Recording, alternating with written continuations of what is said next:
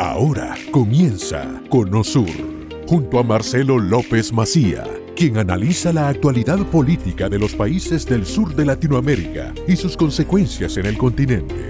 Comenzamos. Vamos a hablar de la pastilla de Pfizer que la FDA, la Fat and Drugs Administration de Estados Unidos, acaba de aprobar solamente para Estados Unidos, es el único país del mundo que hoy por hoy la puede usar. Dice, al dar positivo en la prueba de COVID-19, los pacientes primero deben considerar buscar atención, en este caso del proveedor, el médico habitual, ubicar un sitio de prueba y bueno, al que le dé positivo puede usarla. No todos estaban esperando justamente que esta pastilla apareciera, apareció. La FDA le dio vía libre, todos piensan que el Paxlovid, así se llama, Paxlovid, que ahora está autorizado, muy posiblemente pueda empezar a venderse en el resto del mundo. Eh, ustedes saben que lo que venía después del COVID era lo complicado, la gente que tenía algún tipo de inmunodeficiencia respiratoria o que tenía comorbilidades o que tenía, por ejemplo, obesidad, era la que terminaba en muchos casos internada, iba a terapia intensiva, pasaba después a, a un entubamiento, luego un coma farmacológico y muchos han muerto. En Estados Unidos han sido casi un millón, en Argentina han sido 130.000, proporcionalmente realmente es muchísima, muchísima, muchísima gente. Eh, vamos a hablar con el doctor Ricardo Teijeiro em, para que nos explique un poco esta pastilla, en qué puede llegar a beneficiar a quien ha dado positivo de COVID. ¿Qué tal, doctor? ¿Cómo le va? ¿Qué tal? Buen día, ¿cómo les va? Bien, muy bien. Estábamos, estábamos hablando de que, bueno, finalmente la FDA le aprobó a Pfizer la pastilla y esto en qué puede beneficiar a quien ha sido eh, positivo en COVID. Todo esto, este tipo de avances es muy beneficioso. Es beneficioso eh, con la prudencia que debemos tener en que esto debe ser controlado, revisado indicado por un médico. Eh, la medicación es un avance muy importante. Este tipo de medicación lo que hace es disminuir la replicación viral, que el virus no pueda este, desarrollar y de esa manera que sea controlado. Pero básicamente esto es muy importante para aquellos pacientes que corren un riesgo y que tienen eh, algún tipo de enfermedad persistente, trastorno inmunológico, enfermedad crónica, que puede llevarlo a una complicación o a la muerte pero inclusive no solo como tratamiento. Muchas veces este tipo de medicación, que eh, Pfizer también dentro de la investigación en este tratamiento lo pudo demostrar, también sirve a veces en forma preventiva. Cuando nosotros tenemos un paciente de alto riesgo, un paciente oncológico, que ha estado en contacto con alguien que es positivo, este tipo de tratamiento pueden favorecer a que ese paciente no haga la enfermedad.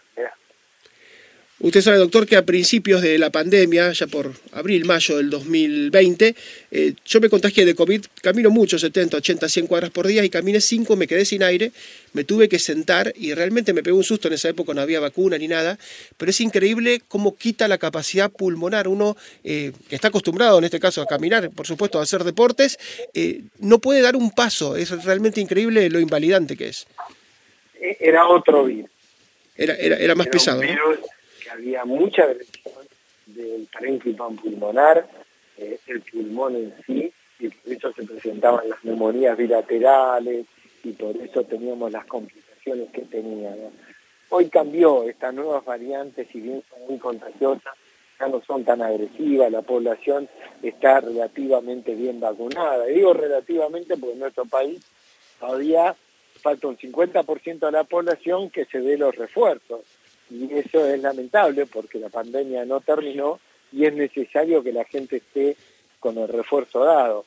Pero es más, también hay que considerar que la evolución de la investigación ha llegado a instancias como en este momento Moderna está presentando una vacuna que es bivalente, ya tiene dos cepas en la misma vacuna, lo cual eso es sumamente importante, porque con las plataformas de ARN mensajero, cuando aparece una variante nueva, ya se puede desarrollar vacunas para esa variante.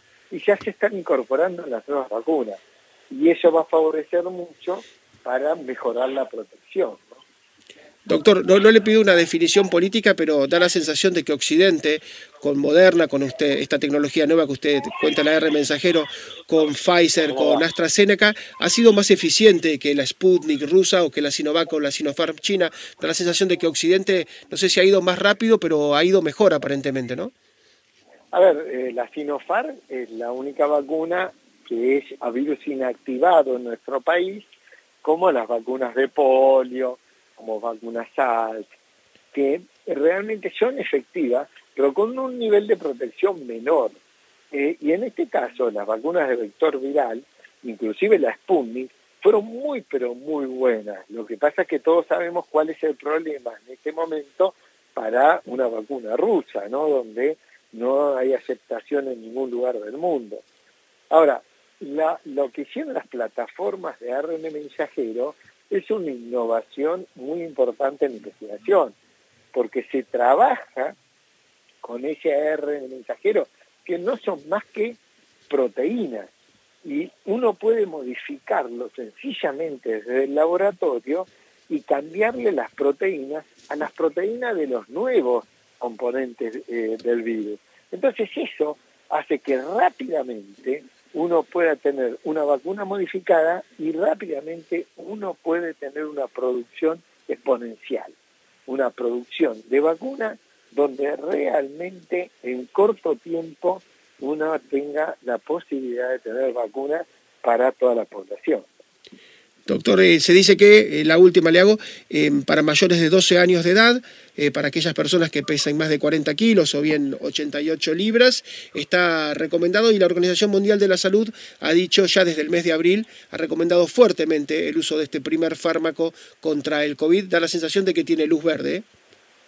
Sí, sí, seguramente va a ser aprobado en el resto del mundo porque una vez que se aprobó por la FDA, el camino para las aprobaciones en el resto del mundo eh, va siendo mucho más agilizado. Y también debemos decir que las vacunas de Moderna y de Pfizer, este, la de R mensajero, también las acaba de aprobar la FDA a partir de los seis meses de vida, lo cual eso es muy importante. La de Moderna dos dosis y la de Pfizer se aprobó con tres dosis. Así es, doctor, muy amable como siempre por su tiempo, su generosidad y los conceptos. ¿eh? No, por favor, que les vaya muy bien el doctor Ricardo Teijeiro, que es infectólogo, es un especialista.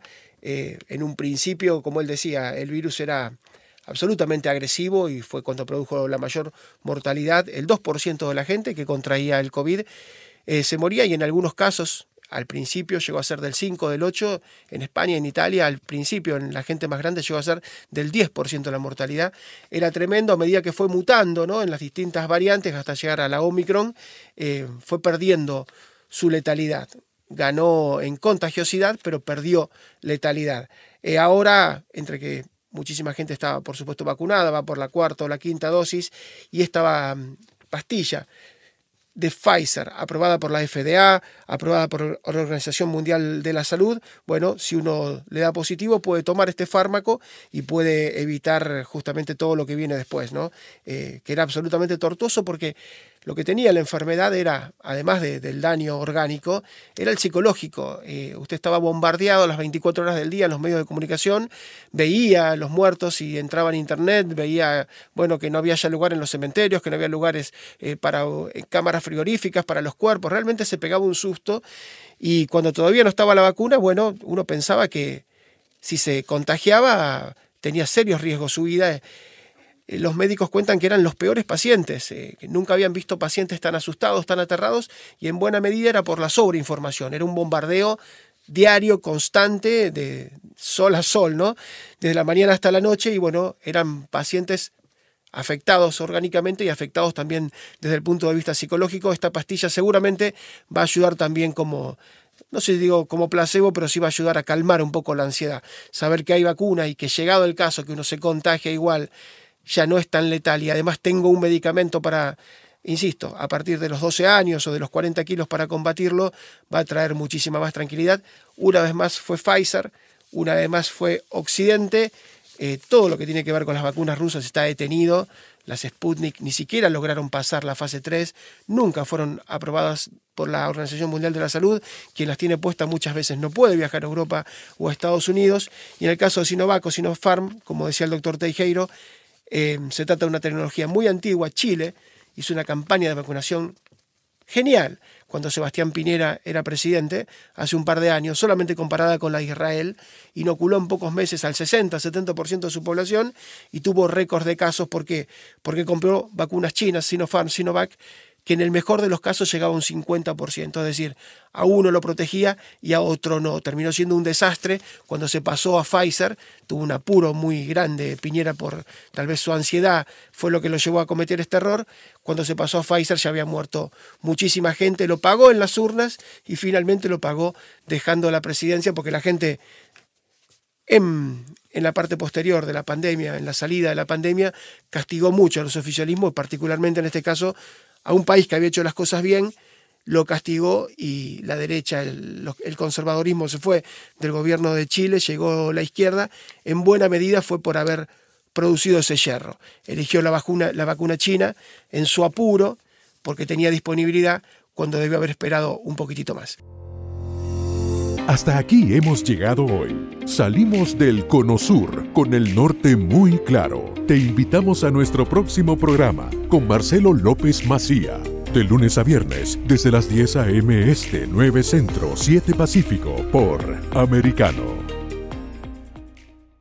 This podcast is a part of the C Suite Radio Network. For more top business podcasts, visit c-suiteradio.com.